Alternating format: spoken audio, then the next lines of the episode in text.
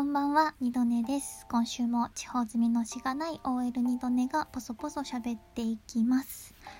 さて、今回は、えー、事前の予告通り、50の質問の時にいただいたけれども、個別で答えたいと、お話ししたいと思ったマシュマロに答えていきます。えー、では、マシュマロを読みますね。二度寝ちゃんに質問。自分という人間を表すなら、この10冊という本がありましたら教えてください。かっこコミック、文芸書、実用書、何でも OK です。50回目おめでとうございます。いつも更新されるの楽しみにしております。これからも長く楽しく二度寝ラジオが続いていきますようにということで、えー、ラジオトーク始めてみましたのはずきさんからいただきました。ありがとうございます。はい。では、えー、私という人間を表すなら、この10冊という本をですね、えー、今回頑張って考えてみました。で、えーと、ちなみに、えー、小学校から高校までで4冊。大学生以降に出会った本から6冊、えー、選んでみましたので早速ご紹介したいと思います。まず1冊目。1冊目は江国香織さんの「神様のボート」という小説です。えーと、私ですね中学生の頃14歳ぐらいの頃になぜか江国香織さんの小説にものすごいハマっていたんですね。今考えると江国香織の小説読む女子中学生ってちょっと自分でも引いちゃうんですけど。でえっ、ー、とまあ短編集から確か入って「冷たい夜に」とか読みました。あの有名な「デューク」というえー、作品も収録されていますけれども。で神様の冒頭はですねまあこう中学生ながらにあ恋は狂気なんだなということをこうなんか感じましたね。読んでいて愛と恋って違うんだなとか、うん、そんなことを感じました。本当にあの静かな狂気を味わえる一冊です、えー、続いて2冊目。2冊目は久保太斗先生の「ゾンビパウダー」という漫画です。えーとまあ、久保太斗先生「ブリーチ」という漫画で有名なまあ、ジャンプ作家さんですけれどもゾンビパウダーはですねなんで入れたかというと私の中二病の礎になっている漫画かなと思ったので今回入れてみました、まあ、読んでたのはね小学校のいつ頃？高学年とか4年生5年生あたりですかね。でねあのこれ収録されてる読み切りも私好きです。なんなんだろうななんか世界観にすごくハマったしその当時の私がなんかこうすごく大人っぽいって思ったりおしゃれって思ったりしてた漫画がゾンビパウダーでしたね。はい、では続いて3冊目3冊目は藤崎龍先生の方針演技です。えーと、これもあの漫画の方針演技なんですけれどもこれを入れたのはどうしてかというと私の夢女の始まりがこの作品だからです、えー、私の夢女の始まりが方針演技の高天下なんですね。なので入れたっていうのとあとまあ私あんまりその小説とか漫画を読み返さないしアニメとか映画を見返すっていうことが少ないんですけれども方針演技はあの、まあ、結構長編漫画なんですけど読み返している作品なので、うん、入れました。あのやっぱり藤龍先生のキャラメイクはねすっごくいいなって思いますね。こう原作付きの漫画がすごく上手な作家さんですね、えー、続いて、えー、4冊目。4冊目は三浦紫音さんの「格闘する者に丸」という小説です。えーと、私三浦紫音さんのこの小説はたまたま確かね高校の図書室だったかなと思うんですけどおすすめ本としてこう置いてあったんですよ。あの表紙をこちらに向けて。であらすじとかも読んであ面白そうだな読んでみたいなと思って。ででもその時すぐには読まなくてしばらくしてから読んだんですけどそれでハマってあちなみにそうあの処女作なんですけどえっ、ー、とまあここから三浦紫音さんの小説を少し読んだりそしてブログを見てエッセイとかも読みました。すごくあの小気味良い文章を書く方だなと思っていてまああのシリアスな作品とかもあるんですけれどもね。その、まあ、作家さんの人間性も含めて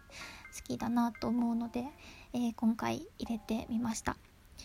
はい。ではここからは大学生以降に出会った本をご紹介します。えー、5冊目。5冊目は石川大河さんの書かれました、えー僕の彼氏はどこにいる?」という本です。これはですね前にもちらっとお話ししたことがあるんですけど私22歳ぐらいの時にあのゲイの男の子と、まあ、インターネットを通して知り合ったんですね。でその時に教えてもらって読んだ一冊なんです。で私はこの本を読んだことであ私って何も知らなかったんだということを知ることができました。まあ知見を得たというんですかね。うんでまあそのセクシャルマイノリティに関する本当にまあ基礎の基礎みたいな 知識がちゃんと、うん、身についたかなと思いますしこれを読んでなかったら今の私の考え方はなかっただろうなと思ったので今回、えー選びました。続いて、えー6冊目。6冊目は飛鳥井千佐さんの「アシンメトリー」という小説です。えー、とこの小説最初私あの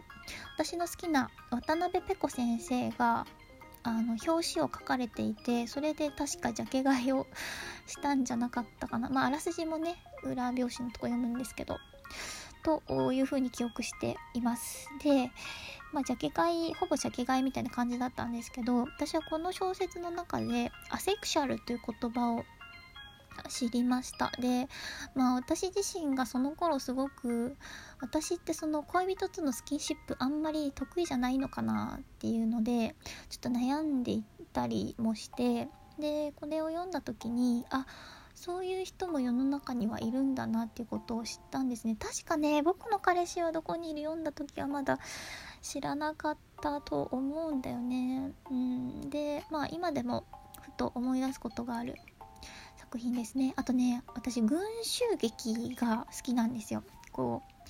う同じ時系列とか時間軸ででもいろんな人の視点で物語が紡がれていく形式がすごく好きでで飛鳥井千佐さんはそういうお話を結構書かれてるんですよね「タイニータイニーハッピー」とか。あと有名なの。だとなんだろうオンダリクさんの「ドミノ」とかですかねああいうのすごい好きなのでまあそういった意味でもちょっと1冊、えー選ばせていただきました。えー続いて7冊目7冊目は姫野圭さんの発達障害グレーゾーンです。えーと私はまあ自分自身がですねあまりにもできないことが多かったりとか あの苦手なことがめちゃくちゃたくさんあるので私って発達障害じゃないのかなってずっと思っていて今も思ってるんですけどで23歳ぐらいの時に星野義彦先生っていうお医者さんが書かれた「発達障害に気づかない大人たち」っていう本を読んででこの発達障害グレーゾーンはもうちょっと最近になってから読んだんですけどあこれかなっていうふうに思ってまあこれからも向き合っていきたいテーマの一つかなと思うので、えー今回、えー選んでみました。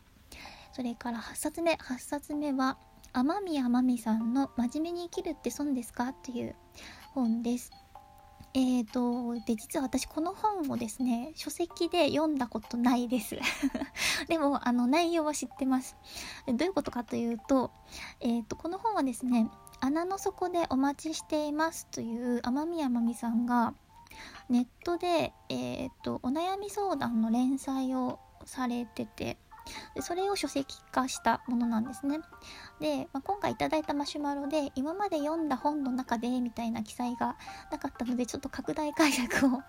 させていただきました。であの私自身が何にすごい影響されてるかっていうとアルテイシアさんの文章とあと天宮真美さんのこの「穴の底でお待ちしてます」っていう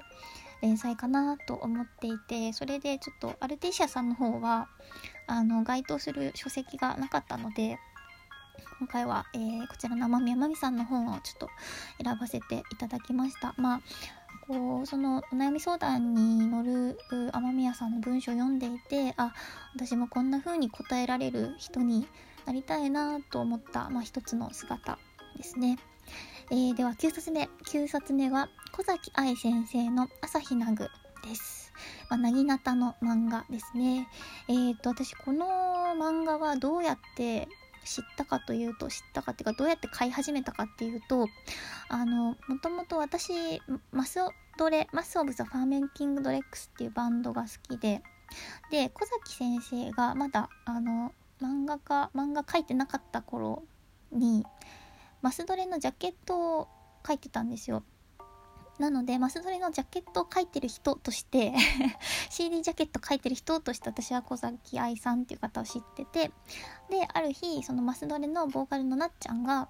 あの、愛ちゃん、いつもジャケット描いてくれてる愛ちゃんが漫画を描くよ、漫画の連載が始まるよっていうので、それで知って買い始めたんですね。で、まあその出会い方が私らしいかなと 思ったのと、あと私漫画のセリフってあんまり覚えてるものがないんですけどこの朝日奈具の、えーと、11巻の安子先生のあの名台詞はめちゃくちゃ大好きで今も覚えてるのでちょっとこれは入れたいなと思って入れてみました。あのセリフはネタバレになるので言わないです。みんな読んでね、えー、では最後10冊目。10冊目はネム陽子先生の少年少女です。これは短編集ですね。まあ、私、ネム陽子先生は、あのー、ほぼほぼ作家買いしている好きな作家さんなので、一冊は入れたいなと思っていて、一番好きな短編集にしてみました。でね、これ、あの、想定がめちゃくちゃいいんですよ。なので、もし、近くの本屋さんにあったら、手に取ってみて、あ、でもビニールかかってるから、無理か。でもこれね、めちゃくちゃ想定がいいんですよね。で、あの、根ム陽子先生は今までの作品でも好きなのたくさんあるんですけれども、今までの作品でこれがめちゃくちゃ好きっていうよりかは、これからの連載が楽しみな作家さんですね。はい、ということで、えー、10冊ご紹介させていただきました。二度寝でした。ではでは。